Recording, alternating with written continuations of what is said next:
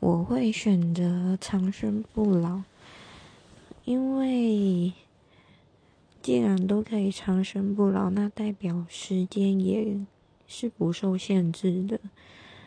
人家不是常说一一句话“活到老，学到老”吗？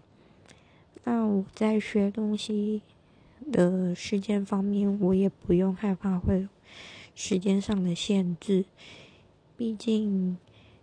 跟用不完的金钱比起来，我觉得生活上学到的经历与成就才是最棒的。